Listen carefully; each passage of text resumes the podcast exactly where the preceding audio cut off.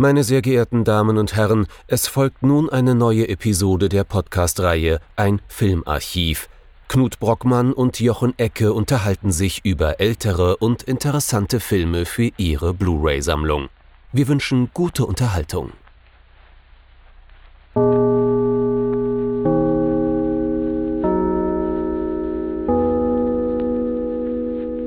Hallo Knut, hallo Jochen und hallo liebe Zuhörerinnen und Zuhörer zu einer, naja, ich will nicht sagen neuen Episode unseres Podcasts, denn eigentlich hat Flo im Vorspann gar nicht mal recht.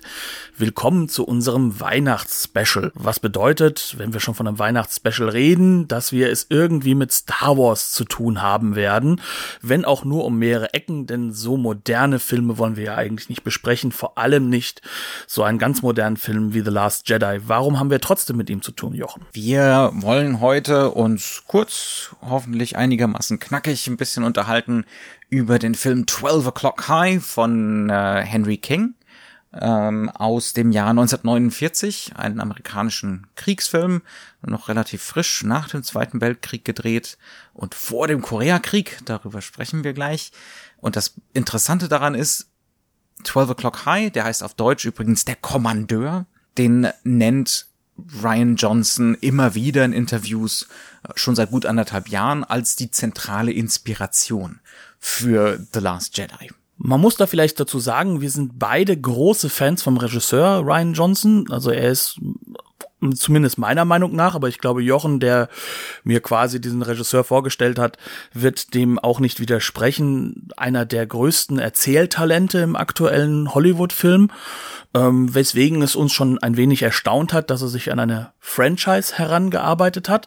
Und das andere, was vielleicht ganz interessant ist, ähm, wir wollen wirklich über 12 O'Clock High reden, auch deswegen, ich habe mir nämlich den neuen Star Wars Film noch gar nicht angeguckt, obwohl er für alle, die diesen Podcast historisch hören, zu dem Zeitpunkt dieser Aufnahme eigentlich ganz frisch im Kino ist und in aller Munde. Es wird ja also nur sehr bedingt irgendwelche nerdigen Vergleiche geben.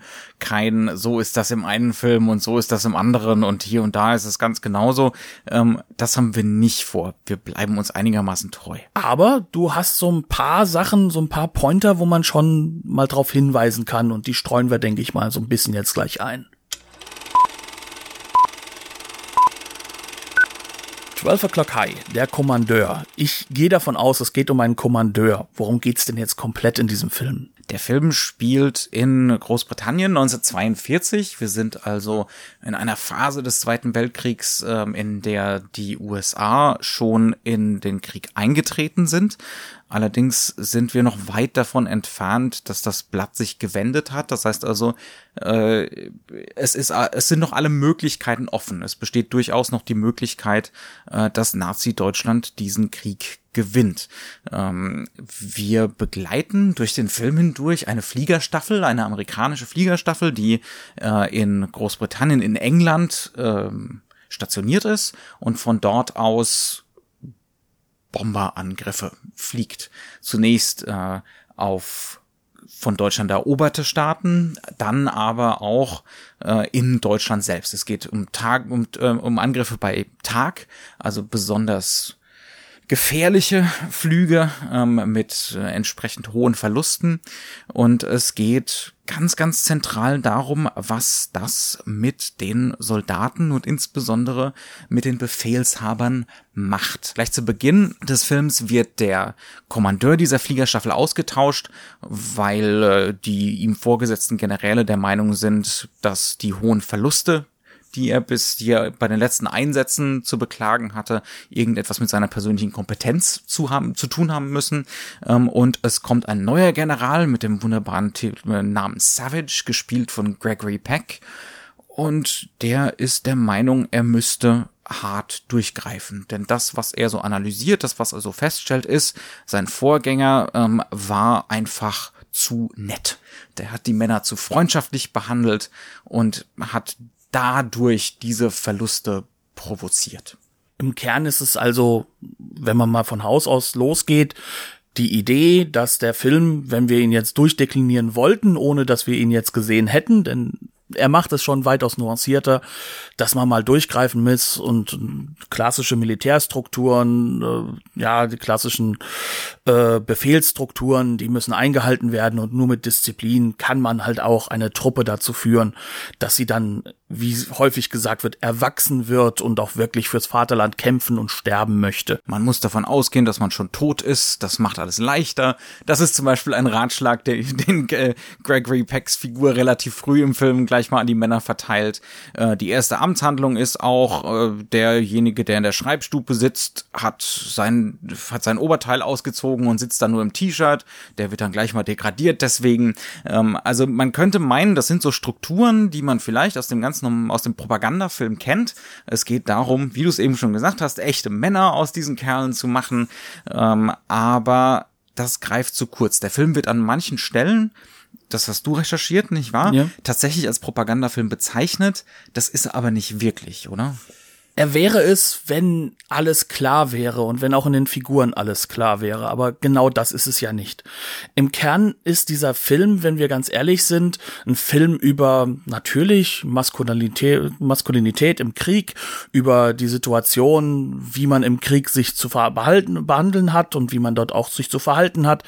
Aber gleichzeitig ähm, ist es ein Film über dieses Ideal von Männlichkeit, an dem aber eigentlich jeder irgendwann zerbricht, weil er kann dem nicht gerecht werden. Und durch hervorragendes Schauspiel, sehr, sehr gutes Staging, wie ich finde, und ein, wie ich finde, auch sehr, sehr gut geschriebenes Drehbuch, wird das von Minute zu Minute klarer gemacht. Also im Kern ist es ein Film darüber, dass dieser General Savage, der da übernimmt, ähm, dass er lernen muss, dass eben seine einfache Lösung absolut nicht stimmt und dass sein ganzes Schauspiel, die Jungs jetzt mal mit mit harter Hand zu führen und es ist ein Schauspiel, das wird uns von Anfang an klar gemacht. Er selbst ist definitiv äh, viel freundschaftlicher mit seinem mit seinem ehemaligen Fahrer umgegangen. Er hat genau die gleiche Nähe zu seinen Untergebenen, die halt die, äh, die er vorwirft, die, die er seine Vorgänger vorwirft. Ja, genau, ja, ja. obwohl er mit dem auch eng befreundet ist. Auch da ist sozusagen diese diese strikte Trennung zwischen militärischer äh, Befehls Gruppe und Befehlsmotivation äh, und gleichzeitig kann man trotzdem noch gut befreundet sein außerhalb. Also und diese diese extreme Trennung, die bricht immer weiter zusammen und der große Unterschied zwischen den Charakteren ist, der eine spielt vor, als ob es so nicht wäre und der andere ist ganz offen mit seiner Truppe eigentlich damit umgegangen, dass er sich als Teil des Ganzen sieht.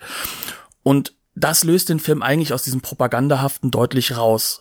Wobei man sagen muss, und das ist, glaube ich, das, was diesen Film auch für viele, die im Nachhinein den gesehen haben, so schwierig ist.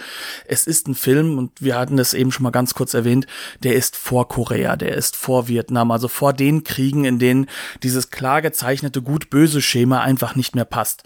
Nazi-Deutschland war glasklar, das ist, das sind die Bösen, das sind die Falschen. Wir stehen für etwas, für das die absolut nicht stehen. Und ähm, wir können sozusagen für uns klar festlegen, wir haben, wir mussten diesen Krieg gewinnen für die ganze Welt. Und äh, dieses einfache Weltbild, in Anführungszeichen, das bricht ja spätestens mit Vietnam zusammen, weil da spätestens klar wird, dass die Amerikaner die Aggressoren auch sein können, dass auch hier ähm, Dinge gemacht werden, die absolut nicht richtig sind. Im Koreakrieg gibt es die ersten größeren Kriegsverbrechen, die über amerikanische Soldaten bekannt werden. Das ist alles davor. Das heißt, wir haben es hier mit einem gerechten Krieg zu tun und deswegen stellt der Film das auch nicht in Frage. Und Dafür stellt der Film ganz andere Sachen in Frage, wie du es wie eben schon gesagt genau. hast. Das geht das geht eigentlich schon am Anfang gleich los, beispielsweise bei der Ankunft von, äh, von General Savage äh, bei dieser Fliegerstaffel, er weist beispielsweise seinen Fahrer an, noch mal kurz vor dem Tor zu warten. Er steigt aus, er sieht sich um und das Ganze ist inszeniert, als wäre er ein Schauspieler, der hinter der Kulisse auf seinen Auftritt wartet. Also es ist ganz offensichtlich, hier bereitet sich jemand vor, hier hat jemand ein Skript im Kopf, das er gerade noch mal inhaltlich durchgeht. Ähm, also es gibt schon von Anfang an diese klaren Anzeichen, das ist kein reines Heldentum, kein natürliches Heldentum, was uns hier präsentiert wird, das ist eine Performance.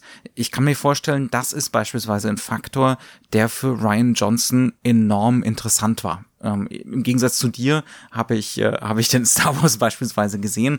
Das ist eine klare Parallele. Ja, also das äh, Anführer sein auch bedeutet, zu einem gewissen Grad oder zu einem erheblichen Grad eine Rolle zu spielen. Und äh, das kann auch schiefgehen. das kann auch äußerst problematisch sein. Und das setzt sich dann fort auch in Henry Kings Mise en scène, die meistens sehr klassisch ist, ähm, relativ nüchtern, aber mit sehr großem Tempo, die aber auch äh, so eine so eine Welthaftigkeit, so eine Echtheit und Authentizität in das Geschehen reinbringt ähm, und uns auch damit vermittelt, wie problematisch es ist, in so einer Position zu sein.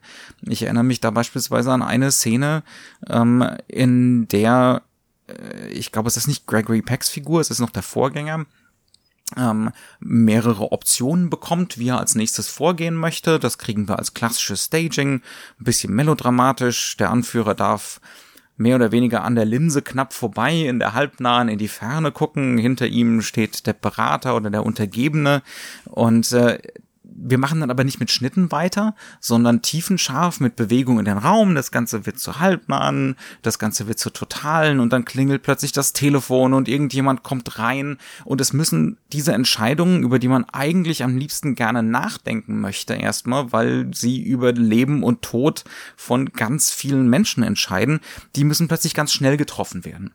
Ähm, und solche Momente gibt's immer wieder, die erheblich von der wirklich geschickten Inszenierung abhängen.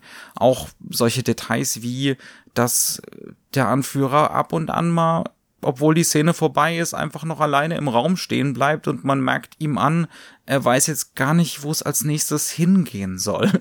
ähm, es ist so ein Zögern da und dann erst ist die Rolle wieder da und man geht entschlossen zu der linken Tür und eben nicht zu der rechten. Ja, also man hatte die Wahl und jetzt ist die Wahl gefallen und dann ist, ist das Rollenspiel wieder da. Ähm, also das sind so viele Momente, die häufen sich derart in dem Film, dass es, das ist weder ein Zufall und das ist auch, macht es auch ganz eindeutig, dass das kein Propagandafilm ist. Ja, es, es fängt ja auch schon damit an, wir hatten ja diese erste Szene erwähnt, äh, Gregory Peck muss ja das Auto auch anhalten, der muss ja nach hinten einsteigen, der sitzt ja vorne neben dem Fahrer, das ist ja Fraternarisierung. Stimmt, ja, ja. Und äh, dann gibt er ihm noch eine Zigarette und dann rauchen sie zwei, drei Züge und dann steigt er hinten ein und wird zum großen General.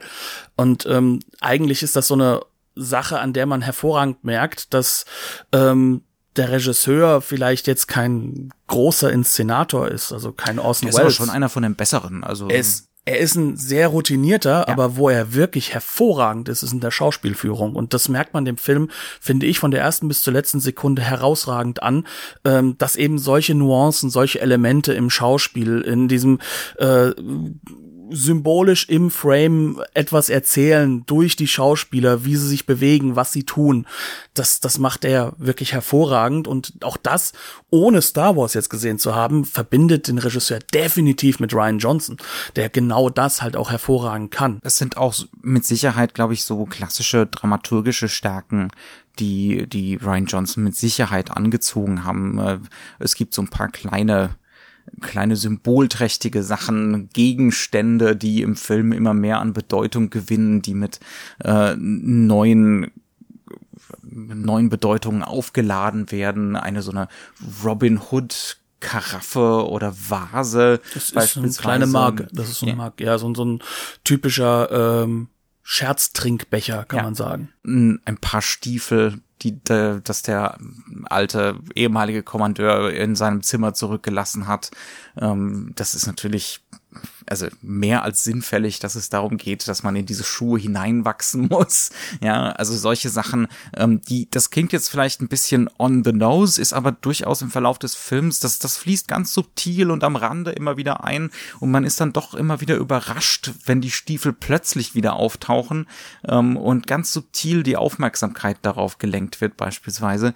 Ähm, das sind ganz, ganz große klassische erzählerische Stärken des Films, die ganz eng verwoben sind mit der Entwicklung der Figuren den, den Character Arcs. Und gerade dieser Kommandeur, gerade dieser Gregory Peck ähm, macht eine sehr interessante Wandlung durch ähm, und nimmt am Ende, glaube ich, eine andere Haltung dazu ein, Führungskraft zu sein, ähm, entwickelt sich da enorm.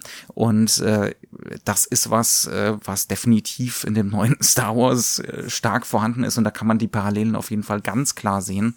Ähm, es sind aber nicht nur Parallelen, sondern es ist einfach ganz starke dramaturgische und emotionale Inspiration, die dann eben auch zündet, weil das Rezepte sind, äh, die schon immer funktioniert haben, ja, ähm, die aber eben sorgfältig geplant werden müssen, wo es nicht nur darum geht, dass man ein schönes Produktionsdesign hat und die teuersten Spezialeffekte, sondern man muss das anlegen, man muss sein Publikum für voll nehmen, man muss das entsprechend in den Vordergrund spielen, ähm, solche kleinen Details, damit die dann auch am Ende funktionieren. Und da finde ich, merkt man gerade dem 12 O'Clock High an, dass er von der ersten bis zur letzten Sekunde hin hervorragend durchkomponiert ist. Weswegen sage ich komponiert, nicht nur wegen der Visualität oder ähnlichem, wir reden ja häufig von Bildkompositionen, sondern dieser Film hat Rhythmus. Von der ersten bis zur letzten Sekunde. Also er beginnt ja im Jahr 1949, wir haben so eine Art Klammerung, das Ganze ist die Erinnerung eines der zentralen Charaktere. Ähm, und diese Klammerung ist im Endeffekt so gestaltet, dass wir eigentlich jetzt erstmal zu diesem, ja, schon leergefegten, zum halben Bauernhof umgebauten Feld kommen, das dann das ehemalige, äh, ja, Rollfeld war von dem, äh, von dieser Fliegerstaffel. Und ähm, eigentlich weist nicht mehr viel darauf hin, außer dass wir dieses Rollfeld dort haben, dass dort eben wirklich Krieg stattgefunden hat und zwar psychologischer Krieg. Also wir dürfen nicht vergessen, ich glaube, in diesem Film kommt nur einmal per Ton ein Deutscher vor und zwar vom Propagandaradio aus. Laut Haha. Genau und und und sonst kommen die Deutschen nur in Form von Flugzeugen vor und auch das nur gegen Ende des Films, wenn wir ehrlich sind. Ähm, das heißt also, es geht ja gar nicht um die Deutschen, es geht gar nicht um den Feind, sondern es geht wirklich hier auch um einen internen Krieg, also um einen Krieg im Selbst, in der eigenen Psychologie.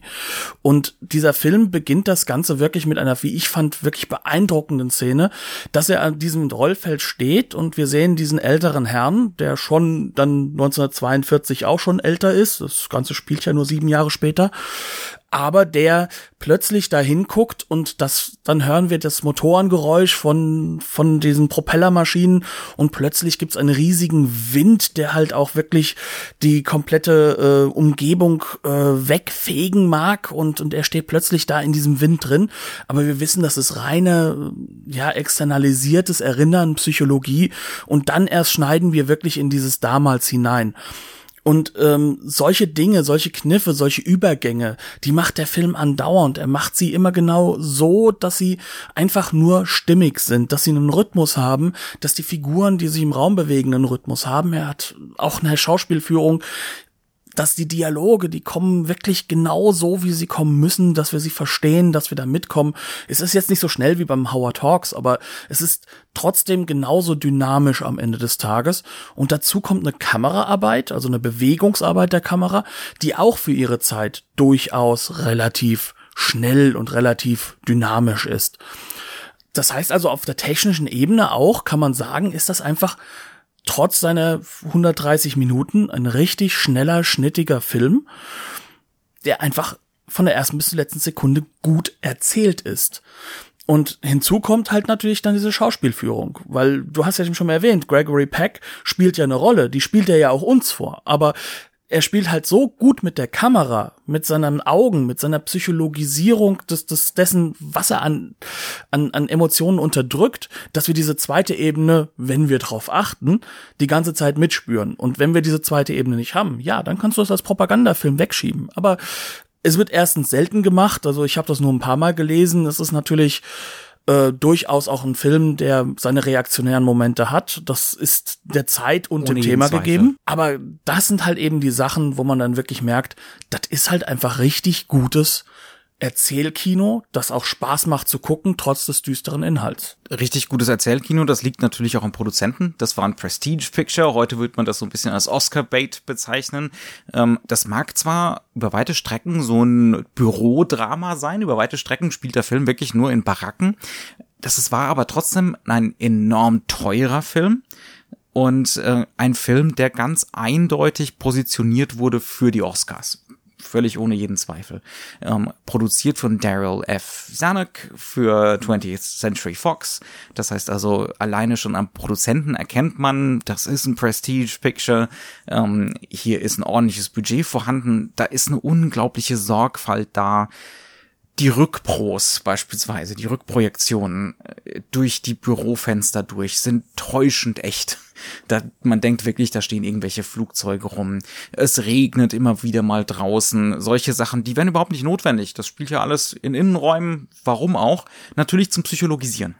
Ja, aber dazu muss man natürlich auch erstmal die Kohle haben. Und dann gibt's natürlich noch einfach wirklich atemberaubende reale Sequenzen. Zum einen inszenierte Sequenzen mit äh, echten Bombern, also den wirklichen Flugzeugen aus der Zeit, die man sich einfach geholt hat für den Film. Es wird auch am Anfang des Films gibt's eine reale Bruchlandung von so einem Flugzeug. Die ist nicht irgendwelches äh, Wochenschaumaterial oder dergleichen, sondern das ist eine echte Bruchlandung ähm, mit Stuntmen ausgeführt. Also der Film hat auch unglaubliche Schauwerte die aber selten reine Spektakel sind. Also diese Bruchlandung ist äh, entsetzlich. es ist wirklich nicht schön mit anzusehen. Aber dann kommt ganz zum Schluss, und es ist natürlich auch spannend, dass der Film uns das erst dass der Film uns das vorenthält bis ganz zum Ende. Es gibt auch ein enormes Setpiece am Ende, nämlich einen Bomber Run. Also einen wirklichen Flug, den wir von vorne bis hinten miterleben. Und das ist wirklich auch nochmal was ganz Außergewöhnliches. Also der Film sagt uns schon ganz am Anfang, dass er mit realen Wochenschauszenen arbeiten wird. Und das macht er an dieser Stelle. Ähm, was für uns jetzt vielleicht so gewirkt, naja, da wollten sie vielleicht Geld sparen, ist aber nicht so. Der Film, der hatte das Budget für Farbmaterial und ist dann extra wegen dieser Idee auf Schwarz-Weiß gewechselt worden.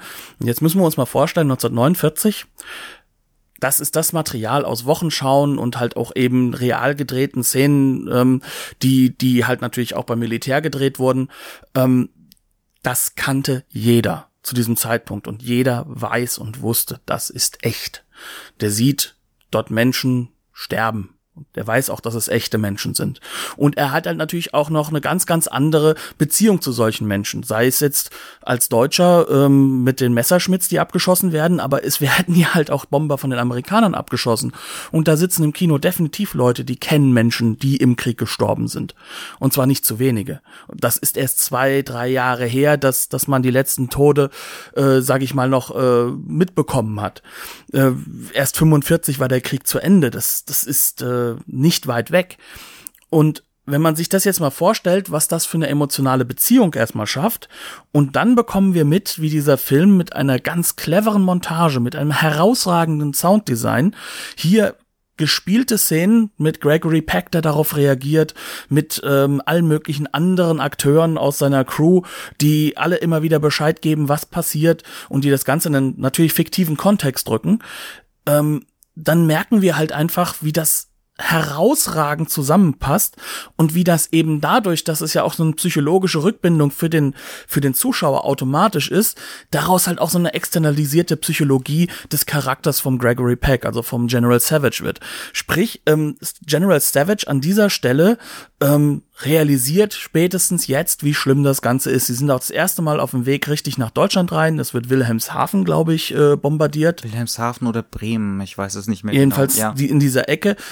Und ähm, es ist im Kern sozusagen all das eingetreten, was man nicht voraussehen kann. Also sie werden abgeschossen, es wird viele Opfer geben auf beiden Seiten. Also es ist schrecklich. Es ist wirklich eine ganz schreckliche Sequenz. Sie hat nichts Schönes an sich. Vor allem, weil wir wissen, das sind Menschen, die dort sterben, und zwar echte Menschen. Das hat nichts mehr mit klassischem Hollywood-Inszenieren, mit, mit, mit dem Heros des Sterbens von jemandem, von dem wir wissen, dass er nicht wirklich stirbt, sondern der das nur für die Kamera tut, zu tun. Da sterben echte Menschen und das wird quergeschnitten mit der Reaktion einer Figur, die genau daran zerbricht. Und ich finde, das ist absolut enorm und hat für mich diesen Film zu einer Art Hidden Gem gemacht, den ich jetzt nie und nimmer gesehen hätte, ohne dass wir jetzt über den neuen Star Wars, über Ryan Johnson davon mitbekommen hätten. Wobei ich ja sagen muss, als Fan von Ryan Johnson, der Mann hat ja auch einen exquisiten Filmgeschmack, da kann man schon mal mitschreiben, wenn der sagt, das ist ein guter Film. Gerade wenn es sich um klassische Filme, um klassisches Hollywood handelt. Also diese Sequenz ist einfach nur Wahnsinn. Anders kann man es nicht nennen. Völlig ohne jeden Zweifel. Und man sieht da eigentlich nicht nur Ryan Johnson davor sitzen, man sieht auch äh, George Lucas in den 70ern, wie er sich Notizen macht. Der hat ja genauso das, äh, das alte Material verwendet für die Rohschnitte und solche Geschichten genau, äh, vom ja. ersten Teil. Das heißt, wir haben da auch einen ganz eleganten Ringschluss äh, nach 1976, 77 ähm, und zur Entstehungsgeschichte von, von A New Hope. Es ist auf jeden Fall sehr schön zu sehen, wie hier ein Blockbuster, egal was man nun von ihm hält, tatsächlich wieder sich hin zur Filmgeschichte öffnet, wie hier ein Regisseur zwar mit Sicherheit enormen Druck hat, enormen kommerziellen Druck, aber sich gleichzeitig in Traditionen verortet und einen ganz anderen Horizont hat, ähm, der eben nicht sagt, äh, mein Horizont ist, ich bin Star Wars und 80er Jahre Nostalgiker, sondern ich mein, meine Nostalgie gilt klassischer Dramaturgie zum Beispiel mhm. äh, und Psychologisierung und äh, und runden Charakterbögen beispielsweise äh, und und klassischem Schauspiel das ist einfach sehr schön zu sehen. Und das ist ja nicht nur ein behaupteter Einfluss, so wie damals, als J.J. Abrams irgendwie fantasiert hat, äh, für Episode 7 hätte ihn Terence Malick inspiriert, sondern es sind wirklich ganz, ganz konkrete Bezüge, ähm, die wirklich Spaß machen und nicht nur reine Referenzenjagd sind, sondern eine neue Form von Emotionalisierung bringen und auch eine gewisse Ernsthaftigkeit, denn es geht tatsächlich um was. Das ist aber auch im Kern dann der Rückgriff, über den wir ja nochmal immer wieder reden müssen, wenn wir verstehen wollen, wie aus dem Trupp der New Hollywood Regisseure im Endeffekt dieses neue klassische Hollywood, die neue klassische Phase mit Blockbustern entstanden ist. Und ähm, was für mich das Interessante an diesem Film ist, ist, dass er zeigt, dass es eigentlich auch die nächste Generation, sozusagen derjenigen, die sich jetzt sozusagen mit dem Erbe aus eben dieser Phase, Star Wars ist der Kernfilm, kann man sagen, neben der Weiße Hai für die Entwicklung des Blockbuster-Kinos, ähm, dass, dass er sich dessen bewusst ist und dass er sich auch dessen bewusst ist, wo diese Regisseure herkommen und wie diese Regisseure auch anders sozialisiert sind als ihre Vorgänger und wie er darauf halt auch einen Rückgriff macht, ohne aber zu vergessen, dass es seine eigene Sozialisierung ist, auf die er zurückgreift. Also auf Filme, die er für relevant hält und die für ihn jetzt wichtig sind, aber eben in diesem Rahmen und was dem, wie ich finde, ähm, einfach zeigt, dass ein guter Regisseur halt auch immer wieder wissen muss, in was für einem Medium bewegt er sich. Ob das jetzt bei Star Wars gelungen ist, werde ich irgendwann herausfinden, wenn ich mal die Ruhe und Muße finde, den Film in einer Form zu gucken, dass ich da nicht äh, ja, vielleicht auch angenervt bin durch ein Hyperbole-Publikum, was, was gerade sehr im Hype drin hängt oder sehr wütend ist auf dem Film, wie ich im Netz lese. Aber ich kann halt definitiv sagen, dass es das ist, warum ich den Regisseur Ryan Johnson eigentlich schätze. Und wenn wir darauf zurückkommen wollen, und wir wollten ja eigentlich auch über 12 O'Clock High selbst reden als Film, kann man halt auch sagen, es ist halt auch ein Film, der es wert ist, als Referenz genommen zu werden, der halt eine gewisse Wertigkeit hat, die durchaus spannend ist, in ein neues Konzept zu überführen. Ja, der auf eine subtile und dramaturgisch sehr geschickte Art und Weise darüber nachdenkt, was es bedeutet, in einer Führungsposition zu sein, was es bedeutet, unter Druck zu sein, über Leben und Tod entscheiden zu müssen, ähm, was es bedeutet, auch in einer solchen Position Fehler zu machen, sich selbst und andere und die Situation falsch einzuschätzen und wie man aus solchen Sachen eventuell auch lernen kann. Ähm, und das ist definitiv sehr sehenswert, auch für sich genommen. Mhm. Und dementsprechend können wir, glaube ich, sagen, dass wir jetzt so ein bisschen schon einbiegen in das Ende unseres Winter Specials, unseres Weihnachts Specials, wenn wir so wollen. Und ähm, es ja auch wirklich geschafft haben, ohne Evox, ohne schlechte TV-Shows auszukommen. Ähm, wenn wir schon beim Thema Star Wars sind, dürfen wir das nicht vergessen. Diese le leicht nerdige Verweissituation mag man mir jetzt bitte verzeihen. Ähm, wir können aber definitiv sagen, dass es sich lohnt, diesen Film zu gucken, auch wenn wir mit einer Sache ein wenig gebrochen haben, denn es ist kein neues oder irgendwie sehr gut erreichbares Blu-ray ähm, Veröffentlichungselement äh, der Ausschlag gewesen. Es gibt eine sehr schöne britische Blu-ray. Mit deutschem Ton übrigens gibt es auch eine aus Spanien. Das Bild ist ordentlich, ein bisschen soft. Es ist ganz eindeutig jetzt kein äh, Herzeigeprojekt, Vorzeigeprojekt für das Studio gewesen, sondern einfach nur ein Katalogtitel, den man halt rausgehauen hat. Ähm, das ist jetzt auch nicht irgendwie sonderlich viel mit Extras zugeknallt oder so, ganz regulär von Fox veröffentlicht. kann man aber sehr schön gucken in dieser Fassung.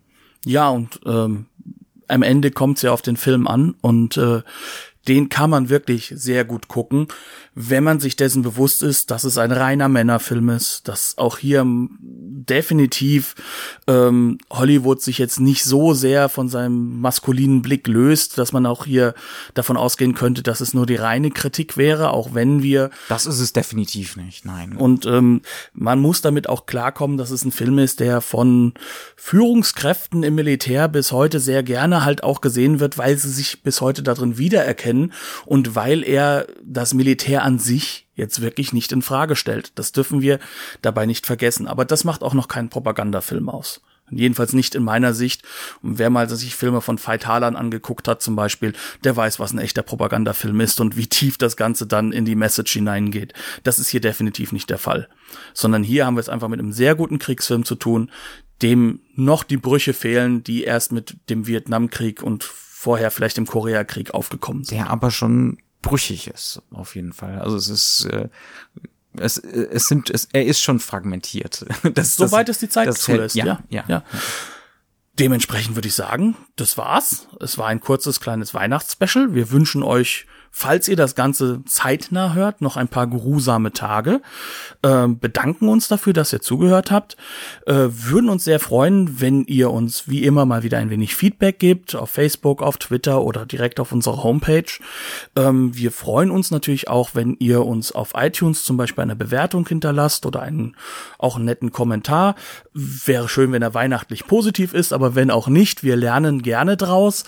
Und bis dahin bleiben wir dann mit einem schönen frohes Fest und noch ein paar schöne Tage und danke, dass ihr zugehört habt. Tschüss. Bis zum nächsten Mal.